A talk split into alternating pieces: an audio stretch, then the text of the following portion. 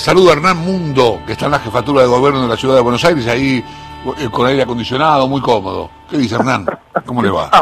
Buen día. No, no, aire todavía no. ¿eh? Aire acondicionado lo estamos esperando muy caluroso realmente ¿Ah, sí? para estar aquí dentro del edificio y Sí. afuera algo más de brisa. ¿eh? Si uno sale a, Pero- a la puerta y a oxigenarse un poquito al parque de los Patricios, ahí se encuentra algo más de aire. ahí, estamos- ahí tenés, Sí, tenés árboles frondosos, sombritas. pero seguramente, aparte Claro. unos árboles espectaculares Sí, señor. y para, para respirar está bastante cubierto el cielo. Veremos cuándo aparece la lluvia por la ciudad de Buenos Aires. Por ahora muy pesado como veníamos eh, señalando. La conferencia habitual del ministro de Salud de la ciudad, Fernán Quirós, eh, refiriéndose, eh, y vamos a escucharlo en el audio, a expresiones también del ministro de Salud de la Nación, quien es González García, han conversado durante el fin de semana y bueno, eh, hay que esperar los avances, sobre todo noviembre, diciembre, de lo que serán las pruebas para llegar a una vacuna efectiva para la lucha contra el COVID-19, en principio aplicarse a partir del mes de marzo. Por eso lo consultamos a Fernán Quirós, que esto nos decía.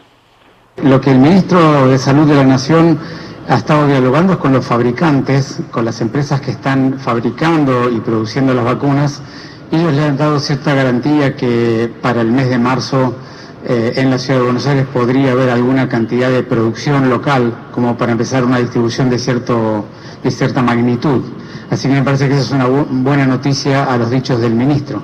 Por supuesto que para que eso sea verdaderamente efectivo, previamente eh, los estudios de investigación en fase 3 tendrán que demostrar que esas vacunas que van a poder estar eh, presentes aquí en la Argentina para su distribución, naturalmente sean efectivas en términos de disminuir eh, la adquisición de la enfermedad o disminuir la gravedad de la enfermedad, cuestión que todavía no tenemos respondido, ¿no es cierto? Así que a lo largo de, de noviembre y diciembre nos enteraremos el resultado de los estudios de fase 3 de las principales vacunas y a partir de allí veremos cuáles de ellas son capaces de tener una producción eh, y un acceso local y a partir de allí tendremos una idea clara para cuándo tendremos el inicio de la distribución. Yo creo que es muy importante esperar esa información para estar seguro de lo que vamos a de lo del camino que vamos a recorrer. cautela, pero a la vez optimismo respecto a que se avance en las pruebas, obviamente en los distintos laboratorios, para llegar a una vacuna, en principio aplicarse eh, a partir del mes de marzo. 529 los casos positivos en el último reporte en Ciudad de COVID-19, 38 los fallecidos. Y ustedes han hablado bastante, Chavo, de lo que son también los cruces de declaraciones dentro del espacio opositor, dentro de lo que es Cambiemos, también con expresiones durante el fin de semana de Alfredo Cornejo, lo mencionaban ustedes también, de la propia Patricia Burlich, pero en este caso puntualmente con críticas, de alguna manera, al propio Fernán Quirós y a la gestión de la pandemia en la ciudad de Buenos Aires.